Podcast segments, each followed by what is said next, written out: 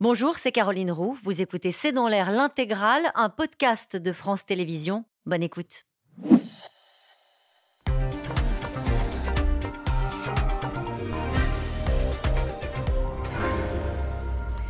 Bonsoir à toutes et à tous. Nous attendons vos questions SMS, Internet et réseaux sociaux pour alimenter notre discussion. À tous ceux qui imaginaient une Russie fragilisée euh, par les pertes en Ukraine, Poutine apporte une réponse ferme. Un déluge de bombes encore aujourd'hui avec 69 tirs de missiles qui ont visé des infrastructures énergétiques dans les grandes villes, dont euh, la capitale, Kiev. Dans ce contexte, le ministre des Affaires étrangères assure que la Russie est prête à négocier, mais à ses conditions et s'empresse de fanfaronner pour dire que l'entêtement russe finira par payer il y a quelques jours même, ce euh, même Sergei Lavrov se disait persuadé que les Américains menaçaient d'éliminer tout simplement Vladimir Poutine. Mais au-delà des déclarations des hommes euh, du maître du Kremlin, ce qui retient l'attention des alliés, c'est ce qui se passe aussi à la frontière avec la Biélorussie où des tirs ukrainiens ont été interceptés, selon Minsk.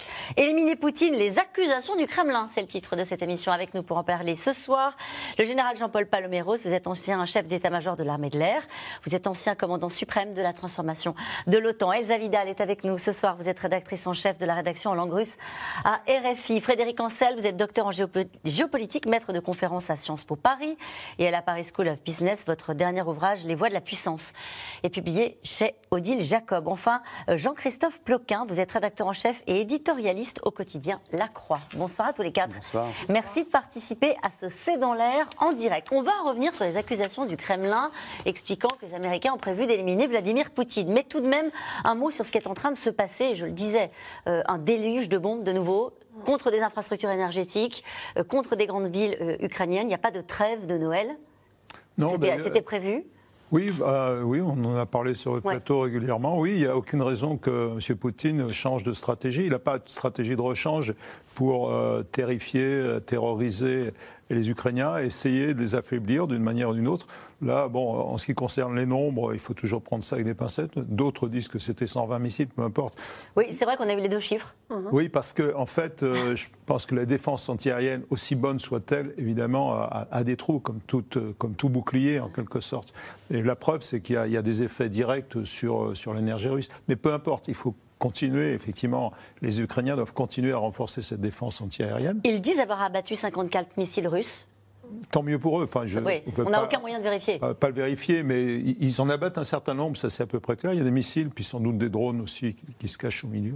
Ça, ça a euh, changé, euh, général, depuis le début euh, de cette offensive, ce déluge de feu mené par les Russes, le fait qu'il y ait une défense antiaérienne ukrainienne qui fonctionne peut-être mieux? Ah oui, oui, c'était fondamental. Hein. Ça aussi, on l'a évoqué très tôt dans la, dans la guerre, en disant si on ne donne pas aux Ukrainiens les moyens de se protéger, de protéger leurs, leurs leur, population, leurs infrastructures, leurs centres vitaux, et donc d'éviter le, carnage en quelque sorte. Mm. Et, c'est ce qu'ils ont fait. Euh, ils ont réussi. C'est un exploit quand même, hein, parce qu'intégrer une défense aérienne, pour l'avoir fait, c'est un, un sacré job. Mais ils le font bien. Mais évidemment, ils ne peuvent pas faire face à ce déluge de feu avec une réussite de 100%. Ça, ça n'existe pas. Général, est-ce que vous êtes surpris par le fait qu'il n'y ait pas de surprise dans la stratégie militaire russe? C'est-à-dire, depuis le début, depuis qu'ils ont commencé cette offensive, encore une fois, par le biais de bombardement des sites stratégiques et, notamment des sites énergétiques, ils continuent inlassablement, toutes les trois semaines, euh, à procéder de la même manière? Bah, là, je ne suis pas surpris parce que c'est logique. C'est affreux, mais c'est logique. S'en prendre au centre de gravité et au centre énergétique, ça fait partie malheureusement d'une bonne stratégie, enfin d'une stratégie cohérente. Euh, c'est pas comme au début. Donc euh, on, est sur, on a été surpris de voir qu'ils revenaient à une certaine cohérence. Euh, c'est vrai aussi d'ailleurs dans leur stratégie militaire, dans la défense de leur, euh, dans, dans le recentrage en quelque sorte de leur stratégie militaire. il fallait bien qu'à un moment donné, ils se rendent compte qu'ils faisaient fausse route. Mais depuis le début, depuis le début et depuis le temps qu'ils ciblent les sites stratégiques et énergétiques ukrainiens, ils ne sont pas tous en mille morceaux. Je veux dire, est-ce que du coup les Ukrainiens les protègent davantage? Oui, ils sont mieux protégés, ils sont déplacés, ils sont restaurés mm. et puis nous fournissons des systèmes de rechange pour certains de ces centres énergétiques. Donc je crois que c'est malheureusement peut-être difficile à entendre ou à percevoir parce qu'il y a des victimes, parce que mm. c'est une guerre extrêmement euh, difficile euh, à supporter, mais c'est une, je pense, c'est une guerre d'usure pour le moment et le Kremlin veut faire entendre pense-t-il, à l'Ukraine, qu'elle a intérêt à négocier. Donc euh, il n'est pas pour le moment question d'augmenter le niveau d'intensité, soit que la Russie ne le puisse pas, soit qu'elle ne le veuille pas. On n'a toujours pas la réponse à on cette question. voilà, on n'a pas la réponse, on a des éléments pour comprendre, mais on n'a pas la réponse. Mm. Donc pour le moment, l'idée c'est de punir, de décourager, de diviser la population ukrainienne. Ça n'a pas l'air de marcher parce que nous tenons, parce que l'arrière tient, parce que les alliés tiennent, mais euh, c'est aussi ce qui est visé, la division des alliés pour pour décourager les Ukrainiens. Pour le moment, il y a cette espèce de feu roulant, j'ai envie de dire, de, de bombardement euh, qui nous semble n'aller nulle part. Mais c'est la guerre d'usure. Ouais. Vous dites qu'il nous semble n'aller nulle part, Frédéric Ancel. C'est vrai qu'on se dit, bon, euh, au final, est-ce que ça permet euh, à la Russie de se sentir plus forte, d'avancer sur d'autres positions? Pas forcément. Est-ce que ça atteint, et vous l'avez dit, hein, Elsa Vidal, est-ce que ça atteint le moral des Ukrainiens? Non. Est-ce que ça fait en sorte que pour l'instant, les Occidentaux ne cessent de livrer des armes? Non. Est-ce que c'est finalement utile? Alors, à part de terroriser les populations. Voilà, non, c'est pas utile d'un point de vue militaire. Ça permet de rapporter de belles images de destruction de l'ennemi à usage interne. Aussi. Alors ça, c'est, mais pour moi, c'est la seule utilité parce qu'en réalité, euh, c'est cette campagne de bombardement sur des infrastructures mmh. euh, civiles, y compris très loin du front, à hein, Lvov, notamment mmh. Lviv, mmh. euh, ça traduit une double faiblesse. D'abord, celle de l'armée de terre qui ne parvient plus à lancer des offensives depuis de très longs mois et qui a même dû ces dernières semaines se replier derrière un fleuve à l'ancienne, en quelque sorte, derrière le Dniepr, et s'y barricader, s'y bétonner. Et d'autre part, les chasseurs bombardiers euh, Sukhoi euh, russes dont dispose la Russie, il y en a plusieurs centaines, euh, on ne les voit pas sur le théâtre d'opérations aériennes. Que, et ça revient à ce que vous disiez à juste titre, c'est-à-dire qu'aujourd'hui, la défense anti-aérienne et anti-missile ukrainienne risque de, coûter tellement cher à l'aviation russe qu'on préfère envoyer des missiles, y compris alors via l'aviation de temps en temps, mais, mais les avions russes ne s'aventurent pas loin de leur propre, de leur propre base. un chasseur bombardier moderne, c'est entre 100 et 130 millions d'euros. Hein, donc, mm. euh, et en général, on n'en voit pas un seul. Donc, si vous voulez, là aussi, c'est un signe de faiblesse quant à l'absence de volonté ou de capacité du Kremlin d'envoyer tout ce qu'elle a. Et, en même temps, euh, Jean-Christophe Plequin, le général Palomero disait c'est une stratégie. Et à un moment donné, il n'y en avait pas. Là, il y en a une. Une stratégie de feu roulant, d'affaiblissement des populations. Et, des, alors, ça paraît euh, tout ça mener nulle part. C'est l'expression utilisée par Elsa Vidal. Et finalement, bah, est-ce que c'est à vos yeux une stratégie oui, Moi, je ne parierais pas que ça n'a pas un impact sur la mm. population ukrainienne. C'est-à-dire mm. qu'effectivement, il y, a un front à l'avant qui est un peu figé, le front militaire, et puis là, c'est la bataille de l'arrière. C'est vraiment euh, les, effectivement les missiles russes qui visent finalement les, les infrastructures stratégiques, mais indirectement aussi la population. L'Ukraine, on l'a vu depuis février, c'est une nation en armes. Mm. Et donc, il faut que cette nation, pour qu'elle résiste efficacement, il faut qu'elle soit extrêmement solidaire, extrêmement unie. Et là, bah, les, souffrances qui sont infligées. Euh, il fait 0 degré mm. dehors, il n'y a plus d'électricité. Donc ça a un impact sur la population. L'un des signaux, c'est quand même que la vague des réfugiés a recommencé. On sait qu'il y avait eu beaucoup de réfugiés, il y avait eu des millions de réfugiés qui étaient partis en février-mars. Beaucoup étaient revenus. Et là, les Polonais s'attendent à 700 000 à 2 millions de réfugiés dans les prochaines semaines. Parce que ce sont des personnes qui sont actuellement soit euh, dans la capitale, à Kiev ou dans des grandes villes, à Lviv par exemple, et qui, euh, vu les conditions de, vie, euh, se disent je ne peux plus rester, ce n'est plus possible. À Lviv aujourd'hui, mm. il y a précisément déjà 2 millions de réfugiés. Donc dans cette grande ville de l'ouest de l'Ukraine, 2 millions de personnes qui sont déjà des personnes déplacées. C'est eux qui sont visés par les tirs d'hier de, eh ben, En tout cas, ils ont subi. Oui, c'est ça, Lviv. Hein, il y a eu, je crois, 80% de l'électricité qui a été coupée à Lviv. Et eh ben, du coup, ces personnes qui sont déjà en situation de précarité, à un moment, elles se disent je ne peux plus rester là, je, je, pars en Pologne ou ailleurs. Donc, il y a quand même un impact sur la population. Et qui est déjà visible, hein, c'est ce que vous nous expliquez avec le, mouvement des, réfugiés. Les Polonais, ça y est, ils sont à nouveau plongés dans la crise des réfugiés. Général. Non, oui, les frappes dans la profondeur, et en particulier dans l'Ouest, ont, quand même un, intérêt, enfin un intérêt, je ne sais pas s'ils l'atteignent, mais c'est de perturber l'outil productif ukrainien et puis de perturber, d'essayer de perturber les, flux de, euh, de renforts, les flux de, les, flux d'approvisionnement euh, occidentaux euh, vers, vers, le front. Hein. Mm. Donc, mais en espérant quoi? Stratégiquement, militairement? Ben, en, simplement en, réduisant et puis euh, en faisant mener cette, cette, euh, cette, en, menant, en mettant cette pression permanente, ça, ça, ça, ça dérange quand même quelque part l'industrie pour produire. Et, Dieu sait si c'est important que l'industrie ukrainienne soit capable de, produire, y compris des, armements. Ils l'ont fait avec un certain succès. Euh, donc il y a un effet. Est-ce qu'il est aussi grand que ce qui est attendu? Le prix est élevé. Et euh, voilà, maintenant, euh, les Ukrainiens, pour l'instant, euh, montrent leur résilience. Ils, se sont préparés et ils sont en train de démontrer que la résilience, c'est n'est pas une vue de l'esprit. En tout cas, le Kremlin avait prévenu qu'il ne devrait y avoir aucune trêve sur le terrain. Promesse tenue ce matin avec 70 missiles russes tirés dans le ciel ukrainien et qui visaient aussi, on l'a dit, la capitale, cible privilégiée, les infrastructures énergétiques, provoquant des coupures de courant généralisées dans la ville de Lviv. Vous en avez parlé l'un et l'autre. À l'ouest du pays, 90% des habitants étaient privés d'électricité à la, mi-journée. Thibaut Grosse et Christophe Roquet.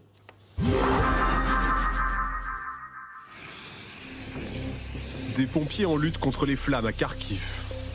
Un missile russe vient tout juste de s'abattre sur cette infrastructure électrique. À Kiev, les secouristes déblaient les décombres.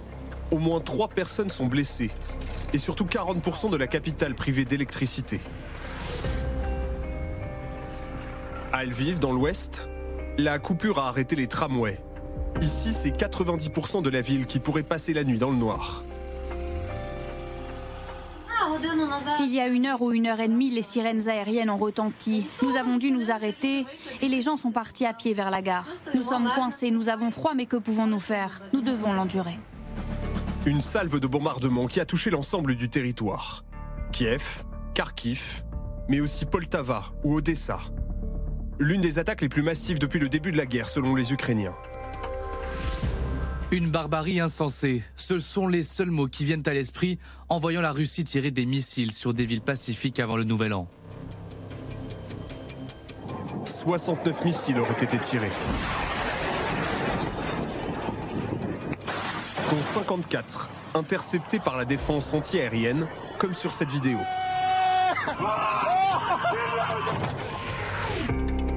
Les Ukrainiens ont-ils répondu à cette attaque?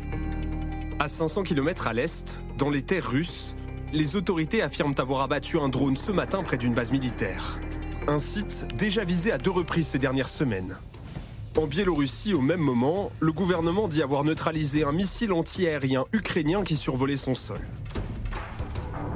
Mais pour répliquer, encore faut-il être armé. Système antiaérien, missile longue portée, l'Ukraine continue de se fournir auprès des Occidentaux. Démonstration grandeur nature hier, avec ses missiles César fabriqués par la France.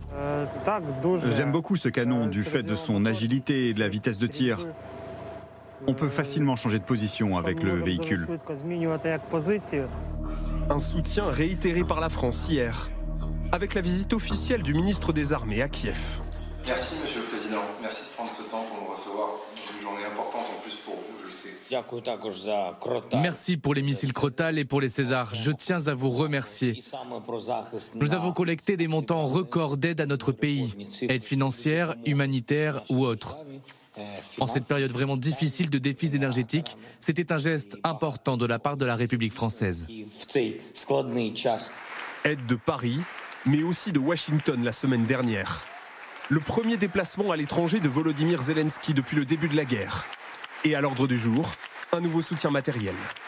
L'élément le plus fort de ce nouveau paquet est le système Patriot. Il va renforcer de manière significative notre défense aérienne. C'est une étape très importante pour créer un espace aérien sécurisé pour l'Ukraine. Des missiles pour se défendre, alors que le conflit prend la tournure d'une guerre de position. À Kherson, à quelques kilomètres de la ligne de front, les bombardements sont quotidiens. Vitres et murs pulvérisés. Hier encore, c'est cette maternité qui a été visée. Il y a eu une explosion brutale. J'ai attrapé ce que j'avais à portée de main, la couverture, tout ce que je pouvais trouver. J'ai couru rapidement dans le couloir. Les fenêtres et les vitres ont commencé à se briser. Quand nous sommes arrivés au sous-sol, les bombardements n'étaient pas terminés. On n'a pas eu une minute de répit. Face aux canons et aux tirs d'artillerie, les Ukrainiens répondent aussi par des symboles. Comme à Odessa cette nuit. La statue de la fondatrice de la ville, l'impératrice Catherine de Russie, déboulonnée. est remplacé par le drapeau national. Ça arrive jusqu'à eux, ces images, Elsa Vidal Non, jusqu'aux Russes. Euh, de déboulonnage? Oui. Ah oui. Oui, d'ailleurs, c'est exploité plutôt en termes de russophobie, hélas. Ouais. Mais euh, oui, ça, ça arrive jusqu'à eux. Euh, malgré tout, c'est vraiment à mettre au crédit, je pense, de Vladimir Poutine d'avoir réussi à transformer une ville qui était essentiellement par nature euh, identifiée avec la Russie en une ville dont les habitants apprennent de manière très volontariste l'ukrainien, alors qu'ils étaient très attachés à la culture russe, étant donné que c'est une ville avec un- une très longue histoire de rattachement. Ouais, ouais. Donc ça, c'est- Cette question d'Alain dans les Alpes-Maritimes. Jusqu'à quand va-t-on rester les bras croisés à regarder Poutine massacrer les civils impunément? Frédéric Ancel, Bon, moi, on reste pas les bras croisés non, on reste pas les bras croisés. D'ailleurs, euh, ça a été très bien dit dans votre euh, documentaire. Les Césars et les Crotales, et ne parlons que des missiles et de, l'artillerie, en l'occurrence, pour les arts, euh, français, sont d'une qualité tout à fait importante, très considérable, puisque les Américains fournissent et les autres pays européens aussi, ont, ont- a largement permis à l'Ukraine de se défendre et, et de récupérer d'ailleurs une partie du territoire perdu. C'est vrai aussi sur le plan économique. Je rappellerai qu'un dossier d'adhésion à l'Union européenne a été ouvert, qu'une nouvelle ligne de crédit a été euh, ouverte également par le président américain euh, Biden ces derniers jours. Donc on ne reste pas les bras croisés. Après, on peut toujours euh, demander davantage, mais je précise à votre téléspectateur que l'ensemble des États occidentaux sont d'accord au moins sur un point ne pas rentrer en co-belligérance avec la Russie. Autrement dit, on, on- on donne le plus possible dans le cas d'une espèce d'équilibre qui, est- qui- qui est toujours très très difficile On en à trouver face à un autocrate. On en est Ah, toujours là est depuis toujours le là. début du conflit. Personne ne veut Euh, en juste cette expression avec vous, euh, général Jean-Paul Paloméros. Cette visite vise à bâtir un agenda militaire pour les prochaines semaines et les prochains mois. C'est le ministre des Armées qui dit ça. Ça veut dire quoi construire un agenda militaire? On a l'impression que du coup, on n'a pas tellement d'armes à livrer tout de suite, donc on va construire un agenda militaire. Non? Eh, Non, enfin, je ne le prends pas comme ça. Je, je crois, et d'ailleurs, la, la visite euh, de M. Zelensky à, à Washington avait un peu cet objectif-là aussi, me semble. C'est d'identifier les besoins? ben, C'est-à-dire de, voilà, d'avoir un dialogue mature avec les Ukrainiens sur l'évolution de leur stratégie. Et vous savez que les Ukrainiens s'interrogent en ce moment. Sur quoi? Ils s'interrogent sur leurs axes stratégiques, sur les moyens à y, y consacrer. Ils pourraient très bien attaquer dans le nord du Donbass pour essayer de couper les, les Russes. Ils pourraient aussi attaquer dans le sud vers Mélitopol. Et pour cela, il leur faut d'abord un soutien permanent, c'est ce que vous venez de dire parfaitement, un soutien permanent. Et donc ça, ils s'en assurent auprès de, ses alliés. hein. Et puis, euh, deuxièmement, et ça c'est plus compliqué, c'est des réserves humaines. Et là, c'est un terme d'équation qui, pour tous les stratèges, est une énigme aujourd'hui, c'est de savoir quelles sont les réserves réelles de l'Ukraine. Et s'il y a cette hésitation aujourd'hui au niveau des stratèges ukrainiens, pour la première fois depuis le début du conflit, je pense que c'est essentiellement à cause de ça. Ils ne doutent pas du soutien des Occidentaux et ils discutent pour savoir de quoi ils vont avoir besoin, non seulement maintenant, et du soutien dans le long terme, parce qu'il faut des, des munitions. hein. Ils en tirent un certain nombre. Euh, Les munitions solaires, ça ne se crée pas comme Quand ça. vous dites des réserves humaines, ça s'appelle des soldats? Eh ben oui, bien sûr. On, va man- on pourrait manquer de soldats. Ah, L'armée ukrainienne pourrait manquer de soldats. qu'il faut, euh, on va parler sans doute de la Biélorussie. Bien sûr. Euh, Ils sont obligés de garder un peu l'ensemble du front. Le front est très large, même s'ils ne se battent pas sur l'ensemble du front, mais ils ne peuvent pas se démunir, ils ne peuvent pas lâcher la Prussian, puisque le principe même, c'est de ne plus lâcher un mètre carré de l'Ukraine. Donc Ouais. c'est l'équation humaine est compliquée pour eux aussi. Jean-Christophe Ploquin Oui, on, alors, on, on a beaucoup d'incertitudes en fait sur les pertes de l'armée ukrainienne. Euh, et donc euh, le nombre de morts, le nombre de blessés. Euh, donc effectivement, les Ukrainiens évidemment sont, sont mieux informés que nous, mais en tout cas, de, de- de- de notre, du point de vue occidental, c'est très compliqué de savoir comment la guerre peut évoluer. Et voilà un renfort qu'on ne peut pas leur donner. Ah, Très clairement, Voilà, comme pour ne pas rentrer dans cette situation de, de co-belligérance. Est-ce que du coup, ça voudrait dire que les Ukrainiens redoutent aussi l'arrivée de 150 000 réservistes russes qui sont en train d'être formés Euh, Oui, ça, peut, ça, ça pourrait faire basculer le, le conflit, Jean-Paul Paloméros Basculer le conflit, je ne sais pas, mais en tout cas, ça va rendre la vie dure parce qu'au fur et à mesure, quand même, ces réservistes, ils finissent par être armés, par être euh, formés. Mhm. On sait que c'était très difficile au début, que ça n'a pas fonctionné, mais 150 000, si vraiment ils arrivent sur le front, c'est important, quoi. ça, ça- ça change un peu la donne par rapport à ce qu'on racontait quand ils sont arrivés, que c'était pas organisé, Oui. qu'ils n'avaient pas d'armes, qu'ils devaient euh, euh, s'habiller eux-mêmes. Les choses ont un peu bougé là aussi du côté des Russes. Oui, forcément, le nombre, ça compte à un moment ou à un autre. Maintenant, euh, c'est pour ça que les Ukrainiens ont besoin de moyens précis, efficaces et en nombre. Ils parlent beaucoup du nombre, les Ukrainiens, du nombre d'obus, du nombre mmh.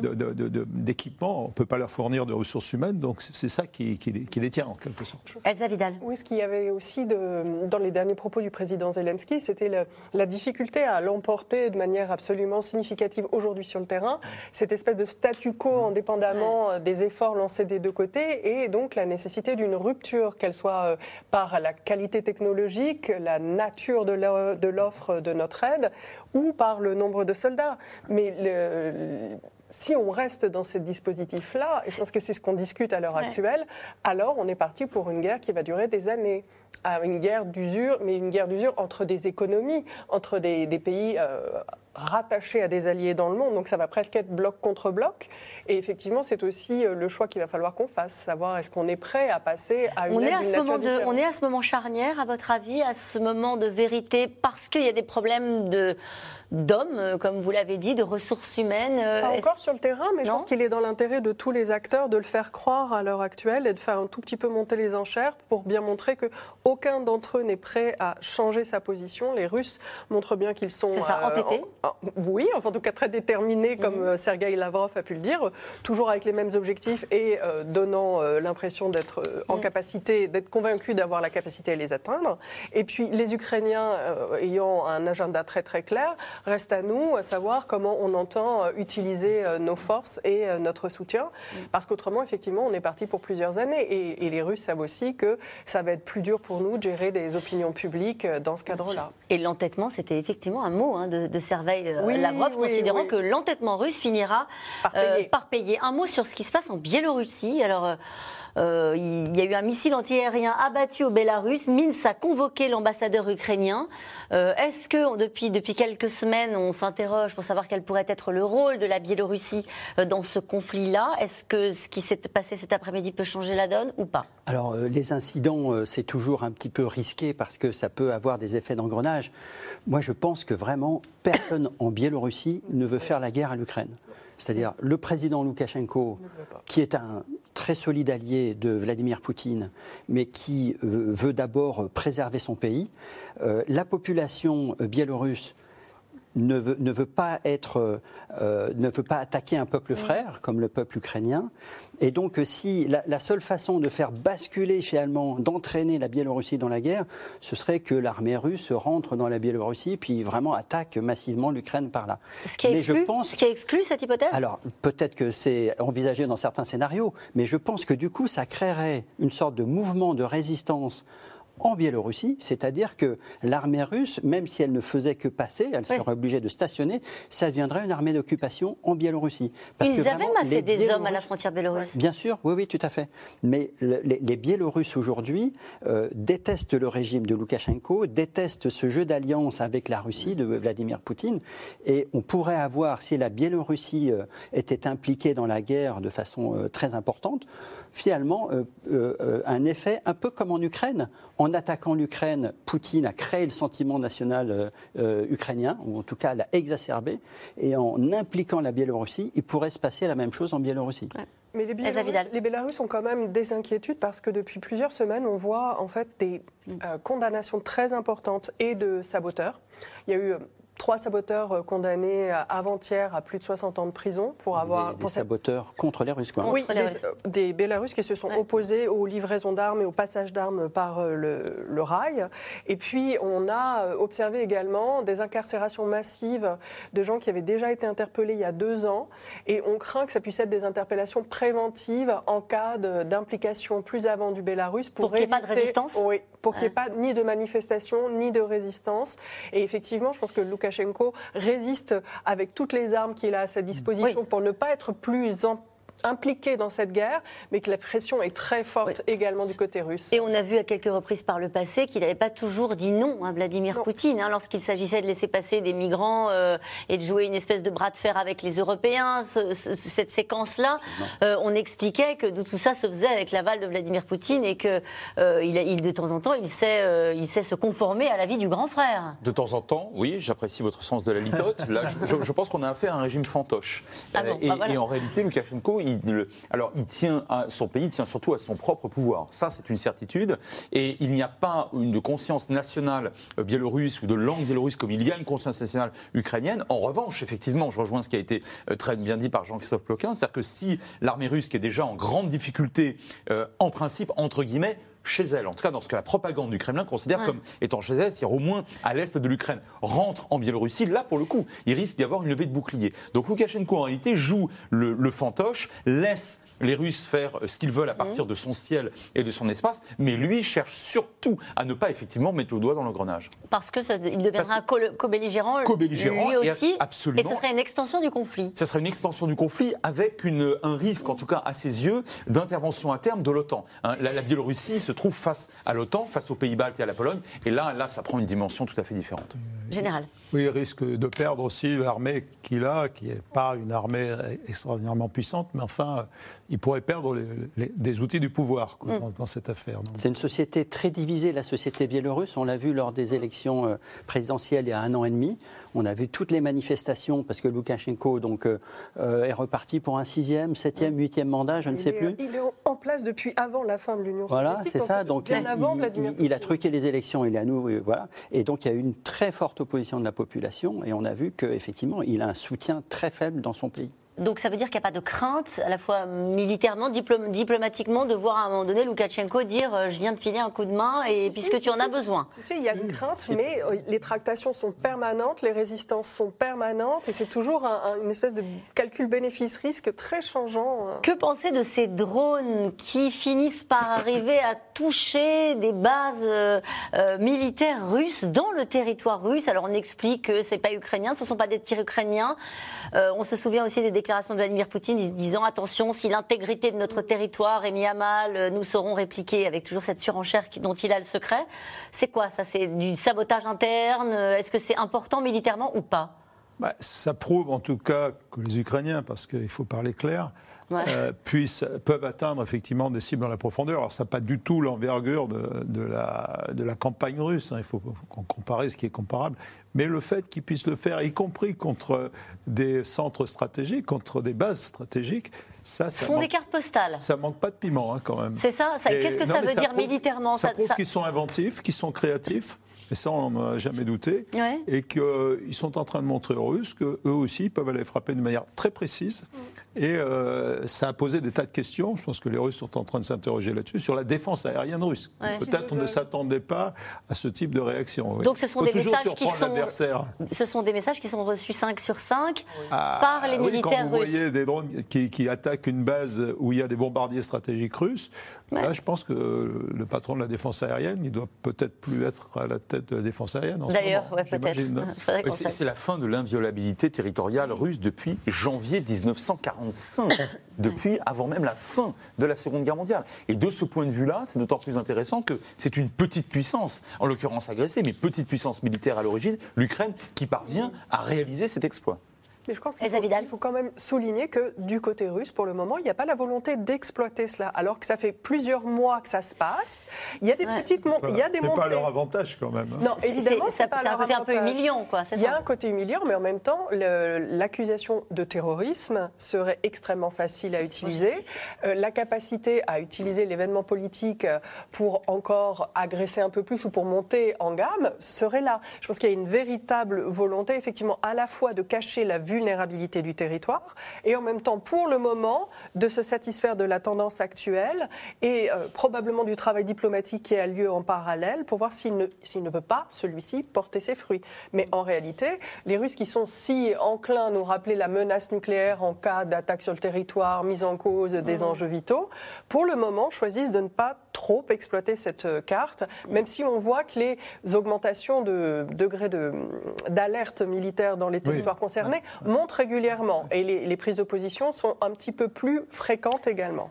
En tout cas, le président russe euh, n'a pas l'intention, on l'a bien compris, de relâcher la pression, menace nucléaire, mise en scène soignée aux côtés de ses alliés. Tout est bon pour euh, la communication de guerre, y compris la stratégie du chantage autour des ventes de pétrole russe, son arme favorite. Anne Maquignon, Benoît Thébault. Le chantage à l'or noir, une des armes préférées de Vladimir Poutine. Le maître du Kremlin a pris hier la décision d'interdire la vente de barils à tout pays tenté de collaborer avec les Occidentaux. C'est le droit souverain de la Russie de répondre à de telles mesures illégitimes et absolument absurdes. Le soi-disant plafonnement des prix. Une riposte russe, donc, à un mécanisme adopté début décembre par l'Union européenne, les pays du G7 et l'Australie. Ces pays interdisent à leurs entreprises de participer au transport maritime du pétrole russe si le prix dépasse le plafond de 60 dollars le baril. Le plafonnement a trois objectifs. Premièrement, augmenter les effets de nos sanctions. Deuxièmement, diminuer les revenus de la Russie. Troisièmement, stabiliser les prix du marché de l'énergie. La Russie a beaucoup à perdre sur ce terrain.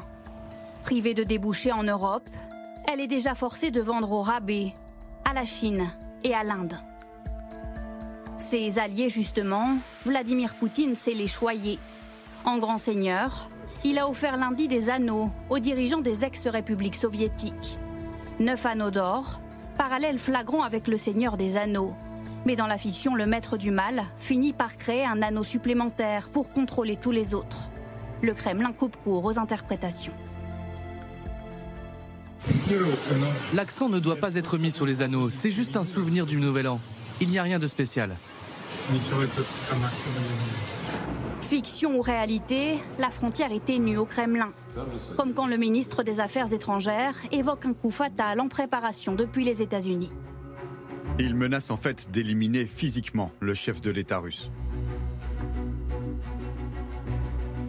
Plus que jamais, le maître du Kremlin choisit alors ses alliés, relation forte avec Alexander Loukachenko.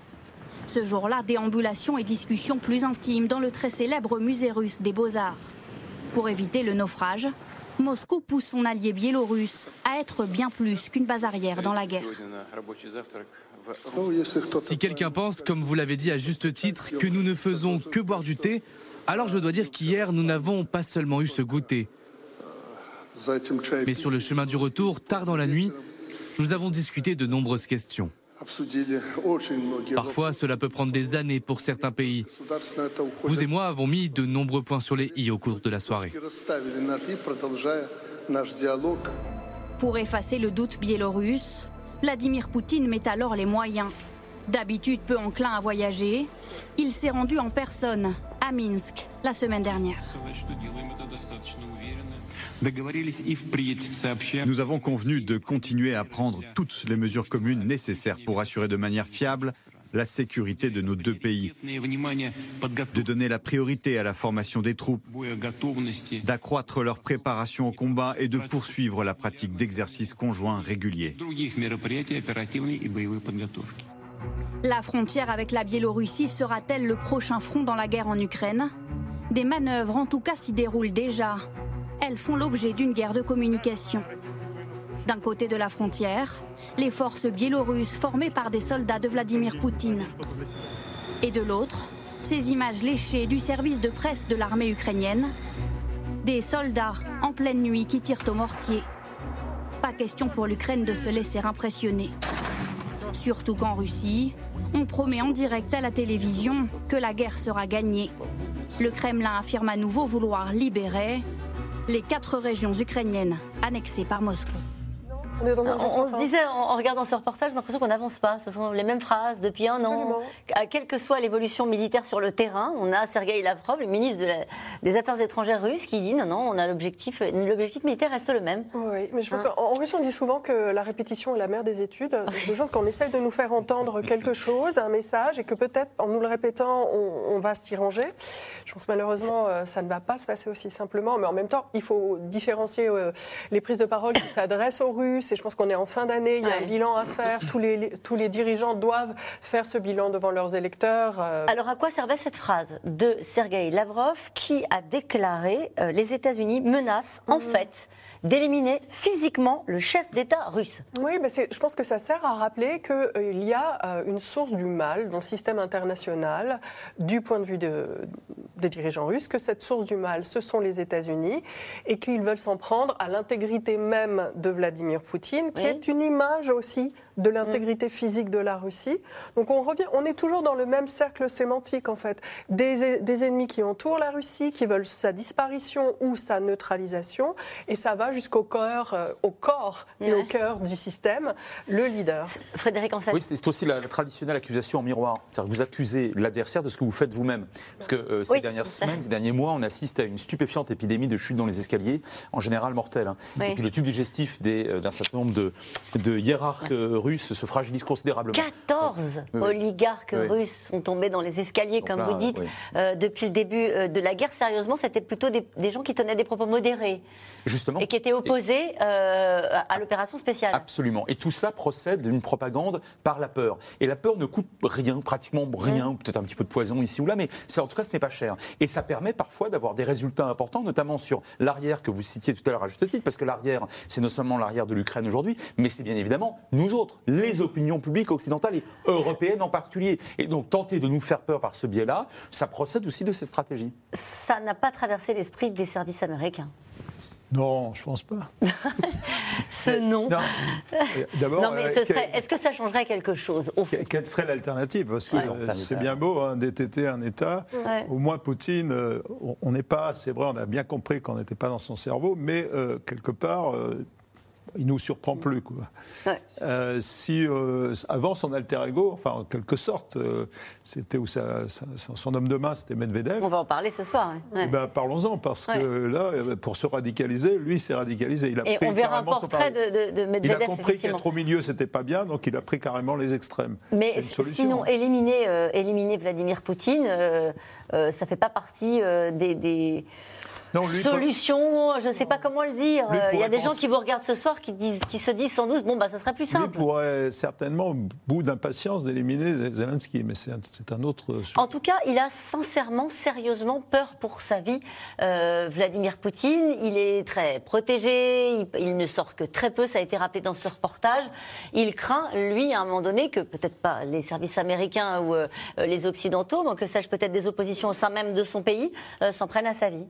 Oui, c'est constitutif de son régime finalement. C'est que quand le, pouvoir est hyper concentré, lorsque euh, depuis 20 ans qu'on est au pouvoir, tout remonte à soi, lorsque la vision du monde que l'on a, c'est vraiment soi-même qui, se l'est forgé euh, finalement, eh bien, euh, on finit par, tout remonter à soi et on, finit par craindre effectivement pour sa propre survie et on met, comme ça a été très bien dit tout à l'heure, on se, on se sent non seulement au cœur du système mais au cœur du pays.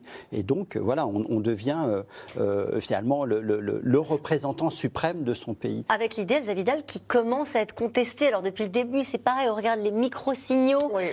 On, regarde des, signaux très mm. faibles et euh, on a l'habitude, étant donné quand euh, on, suit un objet politique depuis des décennies, on a tendance à noter les, changements de nuances et de coloration, mais il ne faut pas leur donner une implication ou des conséquences absolument euh, comparables à un changement de régime.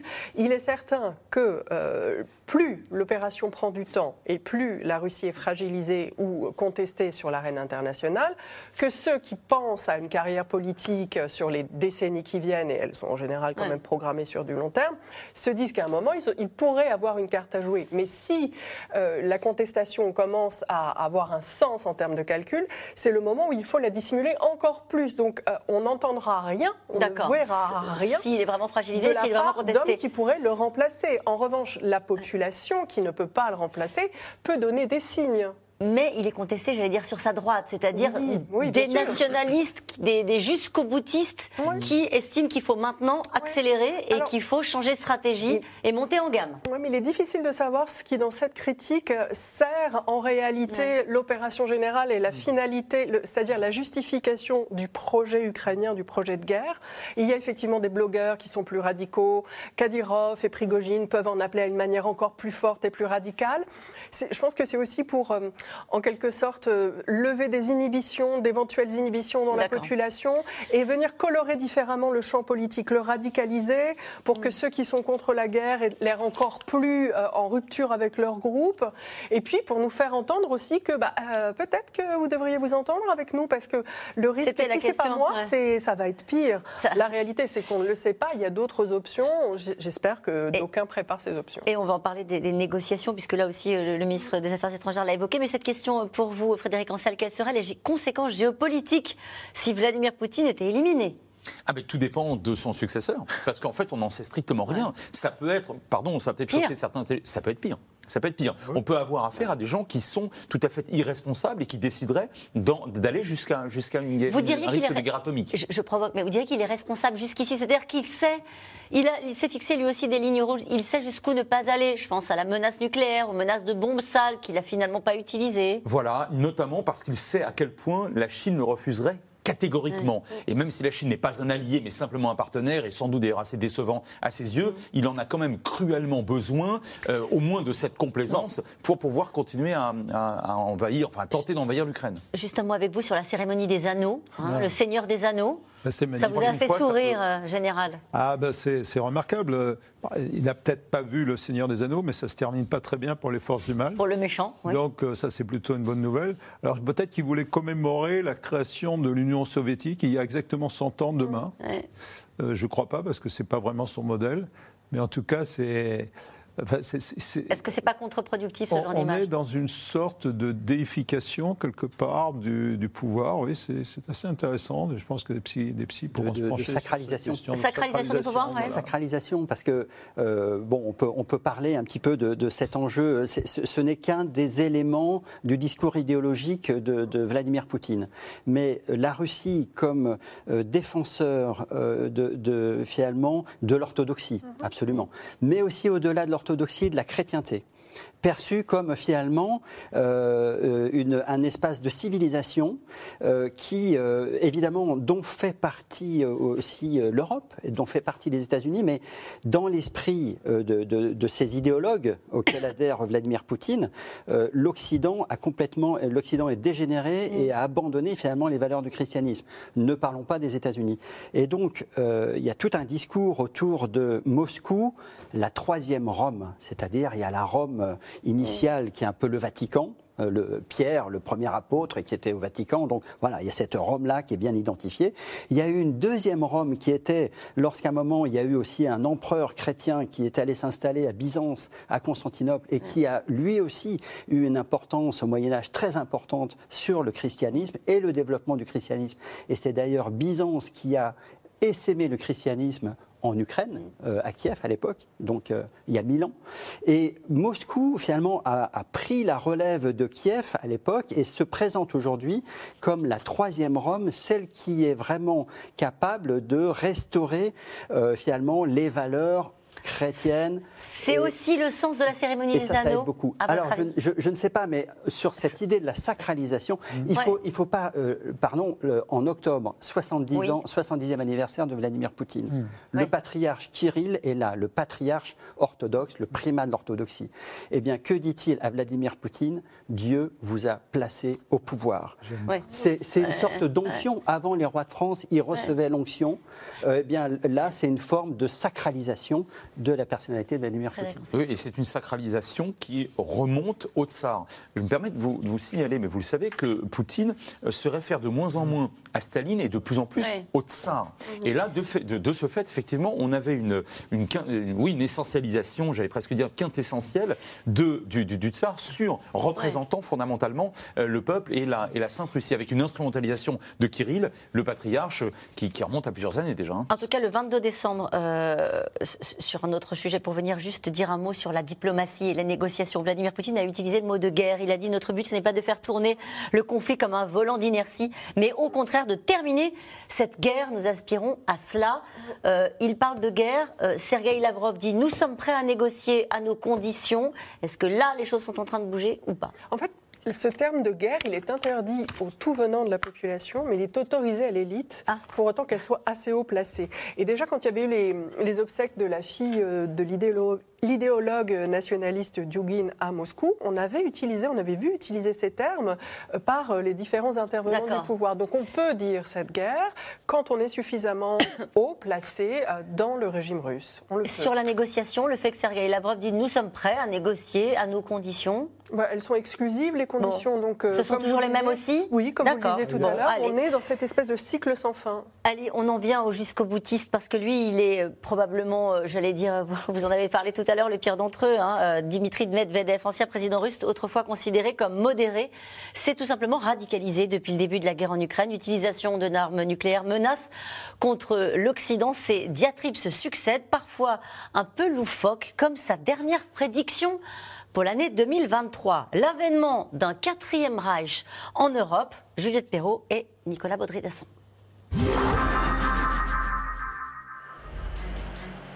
Dmitri Medvedev en inspecteur des travaux finis dans cette usine de chars russes. Démonstration de force au monde entier et avertissement sur les réseaux sociaux.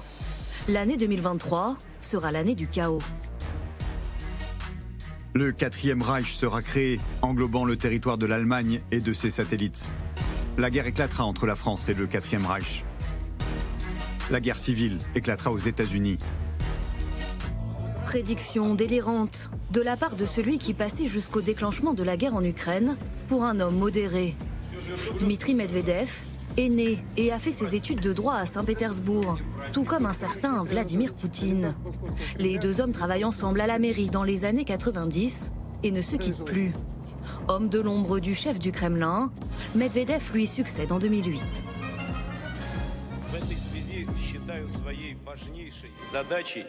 Ma tâche la plus importante sera le développement des libertés civiques et économiques et la création de nouvelles opportunités pour que mes compatriotes puissent s'épanouir.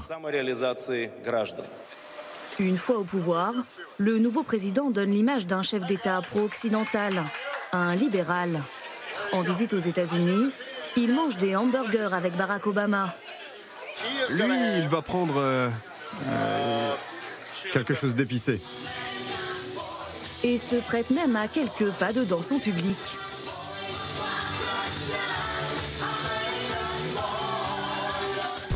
Mais malgré les apparences, le président de Russie ne se démarque jamais vraiment de son mentor. Seule divergence entre les deux hommes, 2011, et le recours à la force par la communauté internationale en Libye. Vladimir Poutine dénonce une opération qui ressemble aux croisades du Moyen Âge. Dmitri Medvedev ose le recadrer. L'expression du mot croisade qui pourrait mener à un choc des civilisations est inacceptable, sinon l'issue pourrait être pire que la situation actuelle. Un an plus tard, chacun retrouve sa place. Medvedev devient président du parti présidentiel Russie Unie. Celui qui s'était fait un nom auprès de la population russe a toutefois du mal à se départir de l'image d'un homme cynique, voire corrompu. En 2017, une enquête d'un certain Alexei Navalny révèle qu'il aurait acquis plusieurs biens et propriétés frauduleusement. Palaces, résidences, demeures familiales, yachts et vignobles, en Russie et ailleurs, nous allons vous montrer le véritable patrimoine de Medvedev. Et vous pourrez voir par vous-même qu'il est l'une des personnes les plus riches et les plus corrompues de notre pays. Des révélations qui passent mal auprès de la population. Des manifestations anti-corruption sont organisées un peu partout en Russie. Est-ce pour gommer cette image que Dmitri Medvedev se montre aujourd'hui si ardent à défendre son pays? Le point de bascule n'est en tout cas pas très difficile à trouver. Le 26 février, deux jours après l'invasion russe, l'ex-président figure sur la liste européenne des personnalités sanctionnées. Une imposture s'insurge-t-il? Face à un Volodymyr Zelensky qui surprend le monde entier par son ton martial, il riposte. Le régime de Kiev a enfreint toutes les lois imaginables, tous les standards et toutes les normes. Il est évident qu'aucun pays dans le monde ne peut se sentir en sécurité face à cette menace directe qui émane de notre voisin et d'un pays aussi proche. Ton beaucoup moins mesuré sur les réseaux sociaux, où il s'exprime la plupart du temps. Le clown en chef de l'Ukraine a laissé entendre que toute la population de la Russie devait être tenue responsable. Le dernier qui a essayé d'appliquer des caractéristiques communes à toute une population, c'était Adolf Hitler. Soigner ses ennemis, mais aussi ses amis. Parmi les rares qu'il reste, la Chine, où Medvedev est allé rencontrer Xi Jinping il y a quelques jours. Nous avons discuté de questions internationales et bien sûr du conflit en Ukraine. Ces discussions ont été très utiles. Énième exercice d'équilibriste pour celui qui se verrait peut-être un jour redevenir l'homme fort du Kremlin. Et nous commentions cette visite euh, de Dimitri Medvedev euh, en Chine et le président russe s'entretiendra avec euh, Xi Jinping demain par téléphone. Donc je ne sais pas s'il y a des sujets à l'ordre ah bah, du jour, forcément, la guerre en Ukraine. La guerre en Ukraine, la coopération notamment dans le domaine technologique et militaire, la manière dont les Chinois posent la limite. On sait que notamment dans le domaine financier, enfin, les Russes comptaient beaucoup sur la Chine pour pouvoir contourner certaines euh, sanctions. Les Chinois, eux, sont obligés de prendre en compte les pressions internationales.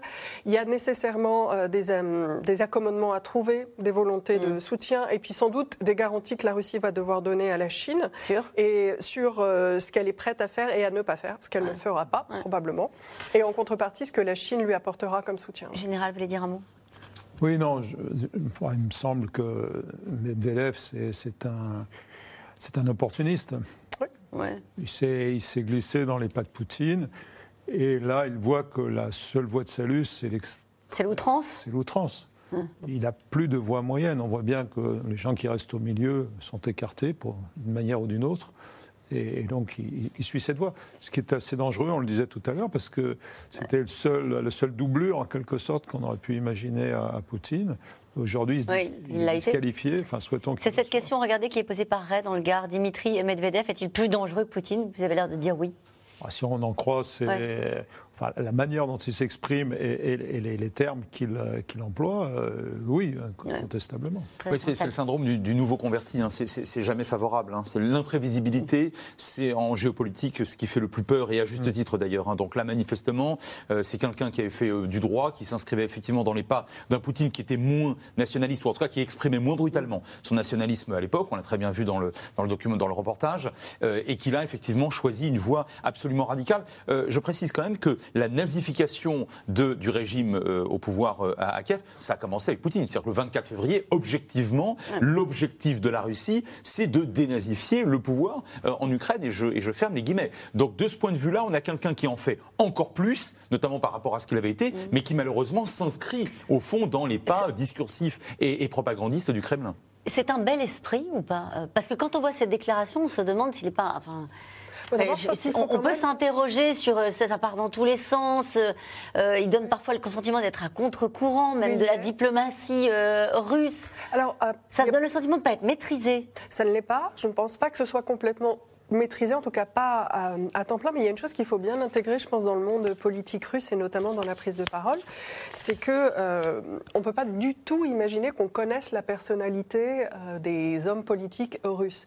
Euh, ce qui euh, nous est accessible, c'est une mise en scène qui résulte d'abord de, tractation et d'accords entre les acteurs. Il n'y a pas vraiment d'espace d'improvisation. Ça veut dire, pardonnez-moi, juste petite parenthèse, que s'il se permet de dire ça et d'aller aussi loin, c'est qu'on le laisse largement le faire il a dû donner ses gages de dérapage de notre point de vue, mm. mais donc de loyauté euh, au, moment du début du conflit, pour pouvoir revenir dans le jeu politique à un niveau euh, assez semblable à ce qu'il avait pu connaître, c'est-à-dire tout près euh, du pouvoir. Il a fallu d'ailleurs qu'il le fasse à plusieurs reprises pour être autorisé et valorisé et même récompensé par de nouvelles fonctions au sein de la commission qui est chargée de gérer, attention, ça va vous parler, euh, les commandes d'État pour la défense. Il est président de la commission militaro-industrielle. Oui, ce qui est donc un poste où on peut s'enrichir très fortement et où aussi on est impliqué on est impliqué, c'est-à-dire qu'il va falloir améliorer tout le sort des mobilisés, puisqu'il y a eu moult euh, critiques. Donc, il est autorisé à venir jouer, il va falloir qu'il continue à donner des gages, il va falloir qu'il livre des résultats, et puis, euh, effectivement, il peut faire des sorties que nous, on a l'habitude d'appeler des dérapages, mais qui n'en sont pas. Est-ce qu'il est aujourd'hui le plus proche de Vladimir Poutine? Non, probablement pas. Non, qui est le plus proche de Vladimir Poutine? Dans l'appareil le De ceux qu'on connaît, qu'on Sergei Lavrov, Dimitri Peskov, euh, ou alors on ne les connaît pas Non, alors il y a des gens dont Vladimir Poutine prend le conseil sur des questions très techniques, donc je dirais euh, la directrice de la Banque centrale, qui est certainement quelqu'un qui a des éléments à faire valoir euh, qui ne sont pas politiques. Dans le monde politique, il est proche d'acteurs du secteur de la sécurité, donc je dirais Bortnikov et Patrouchev, FSB et tête du Conseil de sécurité. C'est ça. Moi, je vois deux, deux, fonctions quand même possibles de, de, des propos de Dmitri Medvedev euh, vers l'opinion occidentale. C'est quand même l'une des personnalités russes les plus connues. Mm. Donc quand il parle, bah, on nous, on l'entend. Euh, il y a beaucoup d'autres personnalités russes qui sont peut-être plus importantes, mais, nous, on ne les connaît pas trop. Et donc, quand ils parlent, ça passe un peu inaperçu. Et c'est un point très important, c'est qu'ils s'expriment sur Twitter. Et Twitter, c'est pour nous. Exactement. Et donc, quelles, quelles, sont les fonctions? D'une part, euh, en, disant n'importe quoi, en, en, quelque sorte, ils participent d'une sorte de brouillard, de brouillage un petit peu des infos, euh, qui, qui participe de la, de la communication russe. C'est-à-dire, c'est créer du désordre, créer de l'incertitude un petit peu dans les opinions occidentales. Et un autre point, à mon avis, assez important, c'est que quand il parle d'un quatrième Reich qui va englober la Pologne, euh, la, République, euh, pardon, qui, de, de l'Allemagne qui va englober la Pologne, la République tchèque, etc., il réveille, ou qui va rentrer en guerre avec la France, il réveille des fantasmes, mm. il crée de la division euh, au sein des Européens. Alors même si c'est au bout du bout peut-être contre-productif, mais en tout cas, ça, crée évidemment, ça, crée de la nervosité, de l'angoisse, de l'anxiété dans les opinions européennes. Et je pense que ça, ça, a quand même son effet. Toujours susciter de la peur, et ça ne coûte rien, voire pratiquement rien du tout. Et de ce point de vue-là, sur le plan européen, ce qui est intéressant, et je pense que ça a été l'une des erreurs, l'une des mésestimations de Poutine, c'est que l'Europe a agi, a réagi à la fois immédiatement, massivement et quasi unanimement. Le cas mm. hongrois est un cas un petit peu à part. Et de ce point de vue-là, effectivement, je pense qu'il y a quelque chose d'intéressant parce que depuis dix mois, euh, euh, Poutine essaye de disloquer. Euh, jusqu'à maintenant, il n'a pas réussi à le faire et je pense qu'effectivement, ça peut procéder aussi de ce C'est la bataille de l'opinion, ça contribue. Ça, voilà, c'est aussi un enjeu de dislocation si, si jamais. et nous revenons maintenant à vos questions. Une question d'André. En Suisse, Poutine envoie de très nombreux missiles sur l'Ukraine alors qu'on le croyait à court de munitions. Où s'approvisionne-t-il? C'est vrai qu'on l'a dit parfois, qu'on se demandait s'il allait pouvoir tenir bien longtemps. on, se posait la question. Il y avait quand même d'un côté euh, la Grande Armée Rouge, qui n'était pas sans moyens, euh, qui était quand même au moins la deuxième armée du monde. Et de l'autre côté, effectivement, ce sentiment de désorganisation. Donc il y a peut-être eu une confusion entre euh, les stocks, qui sont des missiles de nature très différente. Il y en a des très anciens, mais semble-t-il aussi des nouveaux. Ce qui aurait tendance à penser que euh, l'industrie russe est capable de. Il y a des limitations, on connaît tout le problème des semi-conducteurs, des choses comme ça, mais. Euh, moi, c'est une question que, je trouve passionnante, c'est de savoir si l'industrie russe est capable de produire à un rythme suffisant pour soutenir cet effort, en partie, à mon avis. Et pour l'instant, la réponse à cette question, on ne l'a pas. Depuis un an, depuis dix mois de conflit, on l'a pas. que qu'il y a une capacité de production, ce dont on ne peut pas douter. La Russie est quand même une puissance euh, mondiale. Une question de Michel en Savoie. Poutine ne souhaite-t-il pas faire le maximum de dégâts en Ukraine avant la mise en place des batteries américaines patriotes? Peut-être toujours avec vous, Général. Bah, euh, le patriote, euh, il ne va pas sauver le monde, il ne va pas sauver l'Ukraine. C'est le, le, signe du patriote, ça veut dire que les Américains ont franchi une étape en donnant vraiment quasiment ce qui se fait de mieux à l'heure actuelle en termes technologiques. Donc ça, c'est euh, l'apport américain disant on est, mm. vous êtes un allié aussi fidèle que ça, donc vous aurez ce qu'il y a de mieux. Mais un patriote, ça peut défendre une partie de Kiev, si vous voulez. donc ça ne va pas changer le monde. C'est bien parce que ça peut traiter des, des, missiles, etc. Mais certainement pas tout seul. Donc il faut l'intégrer dans un système de défense aérienne, ça c'est compliqué. Et puis il en faudrait plusieurs. Et vous dites que c'est une montée en gamme parce que technologiquement, mais aussi parce que ce sont des armes à plus longue portée? Ah Non, mais c'est des armes défensives. Des armes défensives? Donc euh, on, est toujours dans la logique protéger euh, l'espace aérien, protéger les Ukrainiens, protéger les infrastructures critiques. Donc là, on est, euh, on est dans une doctrine défensive qui nous a pas, enfin, qui nous, qui, était là depuis le départ. Et pourquoi avoir attendu si longtemps pour les livrer, les Patriotes Parce que c'est quand même, euh, pour les Américains, c'est pas aussi évident que ça. Hein. Il ne faut pas qu'ils tombent dans de mauvaises mains quand même, ces, systèmes. On ne sait jamais, la, guerre euh, présente parfois des, des, hasards et, des, retours de qui, qui, peuvent amener ce genre de choses. Hein. Allez, Poutine commence-t-il à devoir faire face à une certaine opposition au sein de son propre camp? Alors, il y a des critiques, il y a des critiques qui trouvent qu'il ne va pas assez loin, pas assez fort. Il y en a qui s'en servent pour renforcer le camp de la guerre d'autres pour faire avancer leur carrière. Il n'est en tout cas pas à ce stade euh, à risque d'être euh, démis euh, par un coup d'État droitiste. démis et éliminé, cette question. Éliminer Poutine, n'y a-t-il vraiment que les Américains qui y songent? En Russie, personne n'y pense?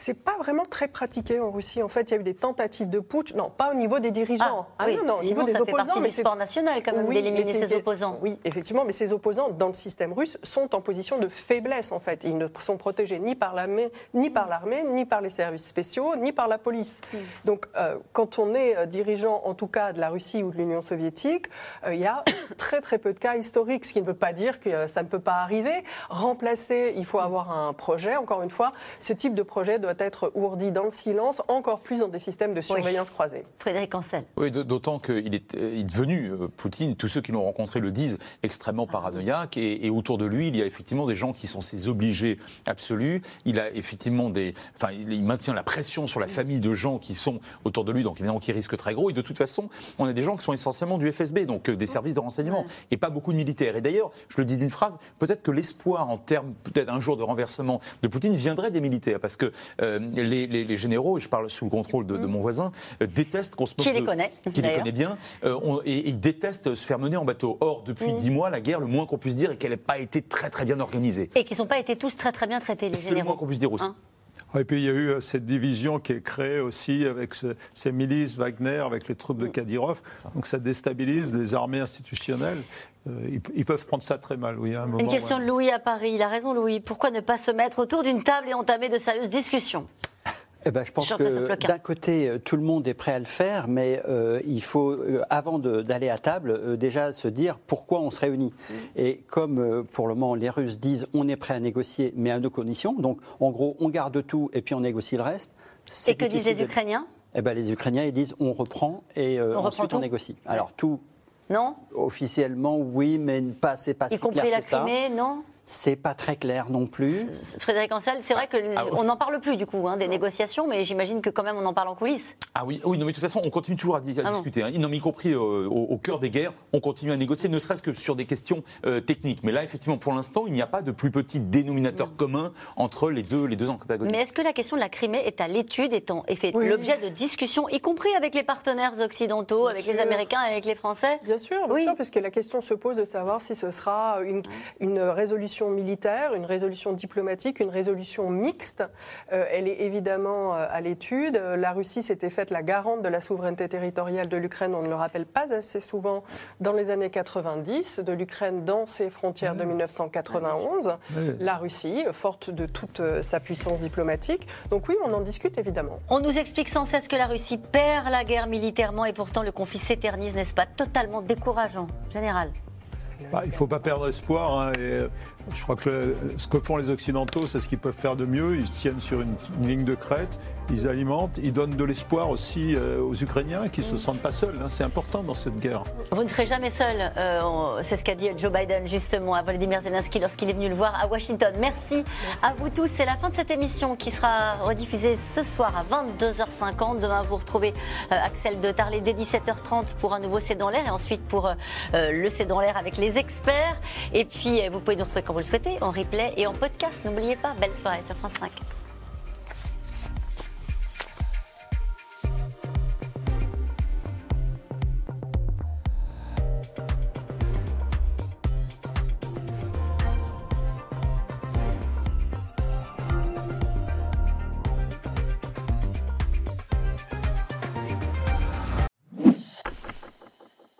Vous venez d'écouter C'est dans l'air, c'est un podcast France Télévisions. N'hésitez pas à vous abonner. C'est dans l'air est disponible gratuitement sur toutes les plateformes audio, en vidéo disponible sur francetv.fr.